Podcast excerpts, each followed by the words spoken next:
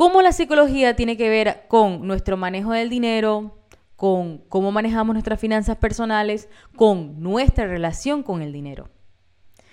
El día de hoy traigo una invitada que para mí es sumamente especial porque es mi amiga hace más de 11 años y la quiero muchísimo.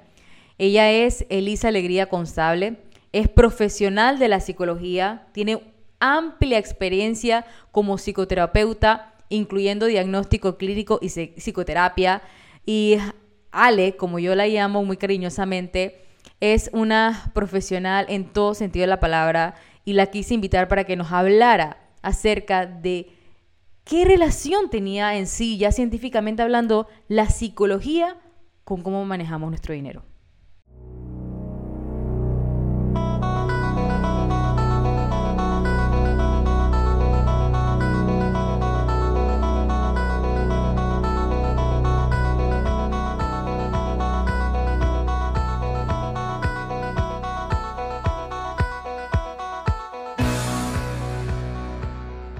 Sofía Rodríguez, coach financiera y asesora de inversiones. Si lo que quieres es aprender acerca del manejo del dinero y cómo puedes lograr tener finanzas personales saludables en tu vida, en un idioma sencillo, práctico y sin tabús, entonces estás en el lugar correcto. Este es el podcast de Finanzas con Sofía. Empecemos. Hola Alegría, ¿cómo estás? Bienvenida a este podcast, el podcast de Finanzas con Sofía. Muchísimas gracias por aceptar mi invitación, querida amiga. Gracias a ti, Sofía. Para mí es un gusto estar acá y compartir con ustedes un poquito de lo que conocemos y de seguro que espero que sea de provecho para todos. Excelente. Eh, bueno, para decirles un poquito aquí los que nos están escuchando, un poquito del background de cómo yo conozco Alegría, cómo nosotros nos conocemos. Nosotros nos conocemos hace muchos años, hace más de 11 años que somos amigas este, hemos juntas. Van a ver que de repente em, en el transcurso del episodio y nuestra conversación, de repente se me escape decirle Ale, porque así yo le digo a ella de cariño. Ella se llama Elisa Alegría Constable, que bueno, ya les dije el nombre de ella a qué se dedica eh, en la introducción. Pero eh, Alegría es una persona eh, muy, pero muy profesional en el ámbito que ella se maneja y que, bueno, ahorita ella nos va a decir, nos va a contar todas las especialidades que tiene y lo que ella eh, ha podido alcanzar profesionalmente. Y la verdad es que estoy súper, pero súper orgullosa de poderla tener aquí en el podcast, que ella pueda compartirnos de lo que ella, de ese gran conocimiento que ella tiene en el área de la psicología. Y le dije, Ale, por favor, necesito que vengas al podcast y nos compartas algo de lo que tenga que ver psicología con el ámbito de dinero y el ámbito financiero. Así que Ale hoy nos trae unos tips y, vamos a hablar un tema muy, muy interesante para todos ustedes. Excelente, Sofía. Bueno, hoy vamos a hablar un poco acerca de cómo puede ser nuestra relación con el dinero sana y cómo puede ser eh, cuando nuestra relación con el dinero pues ya es patológica o nos trae, empieza a traer problemas, etcétera. Entonces es como un poco para poder identificar eh, si lo que nosotros estamos experimentando es apropiado o lo que nosotros estamos haciendo es apropiado o si definitivamente algo es insalubre para nosotros en todo el sentido. Me parece sumamente interesante, súper, pero súper interesante poder hacer estas dos relaciones y esta conexión. Lo que pasa es que nosotros no podemos alejar el dinero de nosotros. Eso, eso, o sea, el, el, pensar que el dinero no es parte de nuestra vida, pues es ilógico, o sea, no, eso no está dentro del sistema. ¿Y por qué te lo menciono? Porque aunque si nosotros nos ponemos a hablar hoy de las necesidades básicas humanas, y por lo menos aquí voy a citar a Maslow, que probablemente lo han escuchado en otros momentos, y si no, yo se los explico con mucho gusto. Eh, está la teoría, pues por lo menos de las necesidades humanas, y esta teoría nos, eh, nos habla a nosotros de que nosotros tenemos un orden de necesidades. Realmente el, autor lo señala como inclusive un triángulo y en la parte de abajo del triángulo pues son las necesidades más, más gruesas o más importantes y así sucesivamente vamos subiendo hasta las últimas, eh, que siendo honestas no todo el mundo llega hasta las últimas necesidades completas. Entonces, las necesidades básicas, las que están en el fondo de la pirámide, son realmente necesidades fisiológicas y eso no lo podemos sacar de nuestro sistema. Son las necesidades de alimentación, la de descanso, son las de respiración, las de nuestras necesidades fisiológicas, que se necesita un baño, que se necesita tomar agua, que se necesita comer, etc. Entonces, estas necesidades básicas realmente tú las, las tienes en general.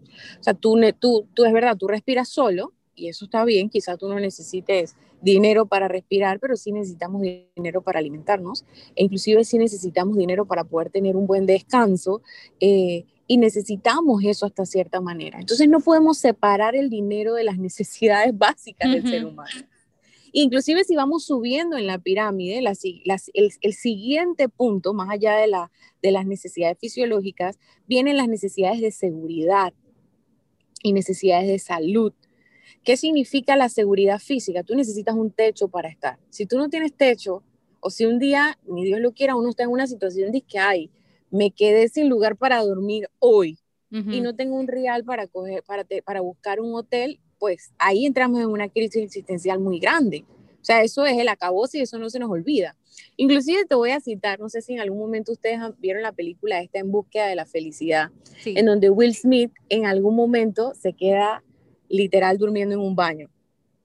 ese momento realmente que la película lo pone... Fuerte, fuertísima esa escena, fuertísima. Esa escena es muy fuerte, entonces hasta cierta manera, ¿sabes? Eso es una realidad. No es que que ay, me, que voy a dormir abajo un puente, eso es mentira. O sea, si nosotros e, experimentamos una situación así en algún momento, nosotros entramos en una crisis porque eso es parte de nuestras necesidades básicas. Y así sucesivamente van subiendo. Ojo, si las primeras no están resueltas, o sea, las de más abajo, las, de las, las del siguiente grupo de seguridad llegan a ser como necesidades secundarias. Pero cuando ya las primeras están cubiertas, entonces las, eh, las que están más arriba llegan a convertirse en necesidades primarias en el momento. Y así vamos subiendo, ¿no? La siguiente es la necesidad de afecto, de amistad, de intimidad. O sea, son, son otras necesidades que si te das cuenta son un poquito más, eh, más profundas en nuestro corazón, por así decirlo. Eh, pero si las anteriores no están, no son suplidas, nosotros de que hay de amistad no vivimos, y de amistad no tenemos paz, a menos que tus amigos te den un techo, ¿no? Y tus amigos te den comida, de eso sí, pero si no están completas las necesidades eh, anteriores, llegamos a un punto en donde, aunque tú tengas esas relaciones, eh, llega, llega un punto en donde, donde pues sin dinero estamos, estamos mal, ¿no? Porque no tenemos las necesidades completas las anteriores. Ya de ahí en adelante siguen otras un poquito mucho más, yo, yo las llamo más finas, y siéndole honesta, no todo el mundo llega a alcanzarlas, pero son otras necesidades, ¿no? La de reconocimiento, la de respeto, la de éxito, la de ir creciendo, esa es la, la escala que sigue de reconocimiento. Y la que sigue es la de la autorrealización, que va un poquito más hacia la moralidad, hacia la creatividad, hasta la, hasta la espontaneidad, hasta eh, la falta, eh, o sea, ir quitando prejuicios, un poquito open mind. Si te das cuenta, este tema de la autorrealización, mucha gente hoy día como que lo promociona y los coaches como que lo trabajan mucho, los coaches de vida, y mira, y está en paz y todo lo demás, pero una persona no puede llegar hasta allá si no tiene todas las otras necesidades completas. Y lamentablemente, aunque las, las más finas o estas que estamos hablando, no necesitas dinero para eso, porque es programar tu mente para algo y aceptar y, y, sabes, como que llenarte de esa confianza. Si no tienes las básicas, que sí necesitamos el dinero para eso, o por lo menos tener conocimientos básicos y rudimentarios de, de, de, ¿sabes? Cómo hacer fuego, que es cosa que yo no sé, y, y, no es que no pueda aprender, pero cómo hacer fuego, cómo, cómo cazar, cómo, cómo, ¿sabes? Sembrar, cómo hacer una casita de, de, quincha, o sea, esas cosas no las, no las conocemos hoy día, que ojo, si se llega a necesitar, lo inteligente es aprenderlo, ¿no? Claro. O sea, si se llega a necesitar, eso es lo inteligente aprender. Pero para el tiempo en el que nosotros vivimos hoy día, el intercambio se hace a través del dinero. Y el intercambio de tus necesidades y lo que necesitas alimentarte para tener una alimentación balanceada, etcétera, etcétera, es dinero. Entonces, no podemos sacar el dinero de nuestras vidas, pero nuestra relación con el dinero debe ser el dinero a nuestro servicio para completar nuestras necesidades, no yo al servicio del dinero. Claro. Claro. Cuando yo estoy al servicio del dinero, para mí el enfoque es, el dinero es, yo necesito el dinero por tenerlo, ¿no? Yo necesito el dinero y el dinero se vuelve mi punto básico cuando realmente el dinero es el medio para yo completar mi necesidad. Entonces ahí es donde está, donde tengo la mira referente al dinero. Donde tengo la mira, eh, eh, el dinero, nosotros podemos pensar que es felicidad, pero realmente la tranquilidad, ojo, la felicidad es un constructo que sí está llena de paz y está llena de muchas cosas dentro de ese constructo. Y no es que el dinero solo es la felicidad, lamentablemente el dinero en este caso no es, no es, no es que es solo, sino es el medio para, porque cuando tú tienes tus necesidades básicas completas, tú puedes tener paz. Claro. Pero tú no puedes estar brincando en un pie si tú no tienes comida, si tú no tienes para pagar tu, tu casa, no sabes si te la van a quitar, no sabes, eh, sabes, es, esos, esos, ese estrés que uno tiene cuando empieza el banco y la llamadera y la cosa, porque, porque las personas no han pagado sus responsabilidades, es un tema que, que, que te, te va a quitar la paz o te la va a quitar te va a quitar el sueño, te va a quitar la felicidad, te va a quitar el bienestar. Y aquel que no reconoce o decide ignorar o está en negación de que esa condición no es dañina para su vida, pues definitivamente eh, tiene una eh, no, no está vive en una realidad real. No vive en una realidad, no está observando de manera objetiva las cosas, está en un mundito aparte y algún día se va a caer de esa nube y se va a estrellar fuerte cuando caiga. Por eso es que es importante que nosotros podamos observar nuestra realidad y que nosotros podamos, eh, que nosotros podamos, sabes, empezar a tomar acciones apropiadas para tener orden, porque al final el dinero va a responder a nuestras necesidades básicas. Sí, es así. 100%, 100% de acuerdo. Es así. Entonces, si nosotros no tenemos orden o nosotros no aprendemos a priorizar, porque es mentira que tú vas a venir y que no, que es que lo que pasa es que por mi autorrealización y porque yo quiero paz, yo me voy a ir a Bali, pero te vas a ir a Bali a buscar tu paz una semana que te va a costar qué y dejas un montón de deudas en donde tú estás. Y dejas un montón de responsabilidades que tenías que completar, pero que no completaste porque porque en vez de, poner en peso tu necesidad básica, te fuiste a, poner en peso otras necesidades que van más lejos de las necesidades básicas, entonces ya tenemos ahí un problema. O sea, ya ahí se identifica que no estamos midiendo objetivamente y que, vamos, nos podemos caer de esa nube y estrellarnos muy duro y los daños pueden ser peores. Entonces ahí toca, pues, aprender, bueno, ahí definitivamente la persona cuando toma una decisión así es porque tiene que haber algún tema en sus necesidades o en sus dolencias afectivas, o sea, otra, otro tipo de perturbación, otro tipo de cosa, que mira, le está haciendo no mirar objetivamente el dinero y no, no pesar objetivamente sus necesidades. Correcto. Ale, cuéntame algo. ¿Tú qué piensas de esto? Mira, parte de lo que yo pienso eh, de cómo manejamos el del dinero va estrictamente ligado con la mentalidad que tenemos sobre el dinero. Y muchas de la mentalidad que ya cuando entramos a la vida adulta y empezamos a manejar dinero son muchas veces eh, repercusiones o son influenciadas por el, entorno en el que crecimos. ¿Tiene algo que ver con eso, con la psicología? Si me puedes hablar un poquito de eso. Totalmente, Totalmente, porque la, o sea, el tema del manejo del dinero, eso se tiene que aprender. Eso no se, no se aprende en la escuela. En la escuela te enseñan matemáticas, pero en la escuela no te enseñan eh, a, a, cómo hacer tus movimientos financieros de manera que, que sean productivos para ti. No que tú te esclavices al dinero, sino que el dinero te sirva a ti. Y realmente eso es algo que si tuviste el privilegio de tener un sistema en donde, ¿sabes? Los papás de uno sabían eso y le enseñaron a uno eso, le enseñaron a uno eh, a, presupuestar, a cómo vas a hacer, le enseñaron a uno a, inclusive hasta el manejo de las tarjetas de crédito. O a vivir sin deudas. O a vivir sin deudas, claro, a vivir sin deudas. O sea, son cosas que a veces uno piensa que, bueno, son, son, son es que lo has dicho, es cultural, o sea, se, te mete en la cabeza que las cosas son así y pensar fuera de la caja es lo normal. descabellado. Sí, es lo normal. Pensar fuera de la caja puede sonar descabellado, pero pensar fuera de la caja es algo que o sea, tú tienes derecho a cuestionar todos los sistemas que están a tu alrededor. Exacto, porque para bien o para mal, eh, porque para bien o para mal, de repente o sea, uno, uno no sabe de, en qué manera pues crecimos, en qué ámbito, entorno crecimos. Muchos crecieron en un buen entorno y aprendieron cosas buenas de sus padres, pero muchos salieron de repente a, la vida adultez eh, ya con ingresos y em, replicaron cosas que realmente no estuvieron bien durante su crianza. Entonces, como que de ambos lados, ¿no?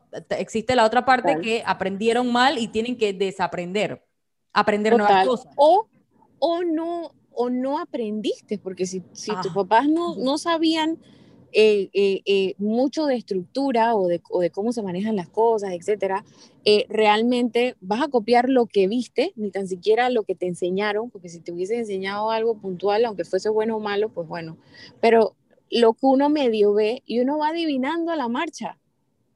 Uno va adivinando a la marcha y uno se va estrellando y realmente uno puede ahorrarse un poco si uno eh, aprende en el proceso, si uno aprende, si uno busca, sabes, yo sigo diciéndolo, es un tema de cuestionar sistemas, porque conforme tú los vas cuestionando, tú vas eh, pensándolos, repensándolos y dándote cuenta que hay unas cosas que hoy no, que, que ayer funcionaban y hoy no funcionan. Va y cambia, va, ajá, sorry. No, sí, eso básicamente, que hay cambios y que tú, lo, tú puedes buscar el favor para ti claro, Va cambiando tu, tu, mentalidad a medida que tú vas, como tú dices, cuestionándote, cuestionando el sistema. Eso es, va con la mano de, tengo que aprender, dónde tengo que aprender, qué tengo que leer, qué cosa puedo escuchar, que me ayude a ir cambiando mi mentalidad o aprendiendo eh, de qué, qué otras maneras existen que yo pueda hacer esto aún mejor.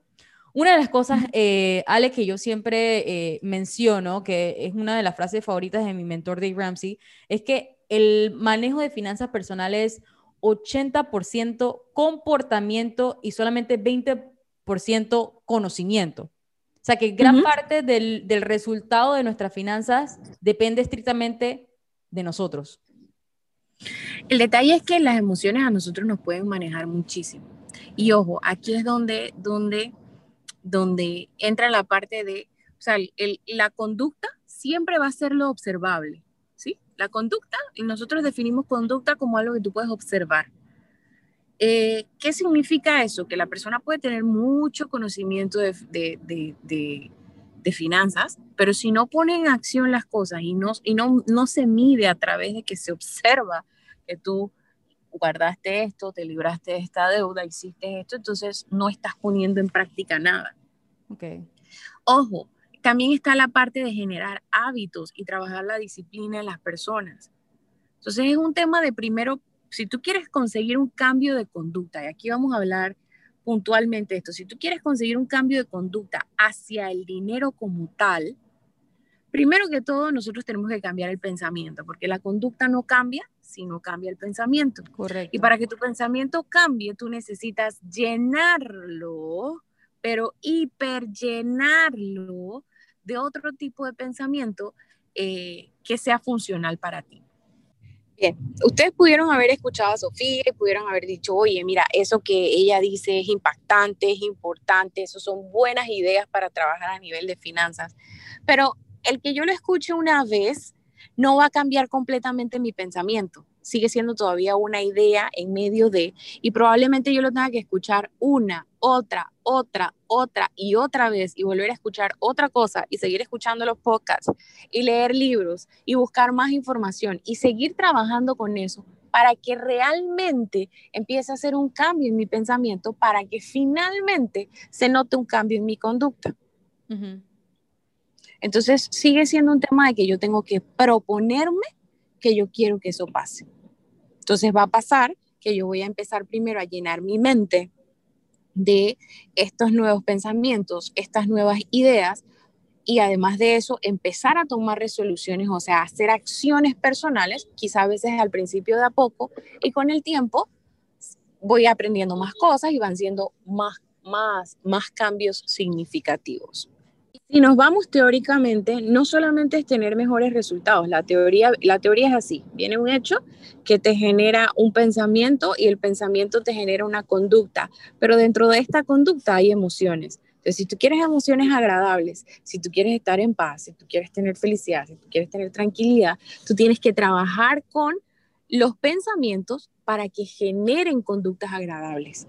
Entonces, en este caso, si tú quieres tener paz eh, en, en el tema de finanzas, tú tienes que trabajar tu mente y al final eso va a traer las repercusiones que tú estás esperando, que en este caso sería tener la tranquilidad y la paz. Ok. Ale, ¿qué tan importante es el autoconocimiento con el manejo del dinero? Te voy a ser honesta, o sea, hay un tema. Si tú tienes disciplina, si tú tienes disciplina, tú vas a tener resultados aunque tengas cualquier tipo de emoción. Si tú hoy estás contenta, si hoy estás triste, si hoy tú, como tú estés hoy, pero tú tienes un sistema de disciplina, o por lo menos en este caso, una disciplina hacia el manejo de tu dinero, tú no vas a estar haciendo ni gastos impulsivos, ni hoy no me dio ganas de ahorrar, ni hoy no me dio ganas, o sea, no vas a estar haciendo ninguna de las cosas que están fuera de lo que tú delimitaste dentro de tu disciplina. Obvio, si tú no tienes disciplina, eso es algo en lo que tú tienes que trabajar. Y eso no se va a notar solamente con el dinero, si no tienes disciplina se nota en muchísimos otros aspectos de tu vida. Pero es un tema de irla fortaleciendo para que tú puedas tomar buenas decisiones para ti. Entonces tú sí debes saber y debes hacer tu propio estudio, ¿sabes? ¿Cómo es mi relación con el dinero?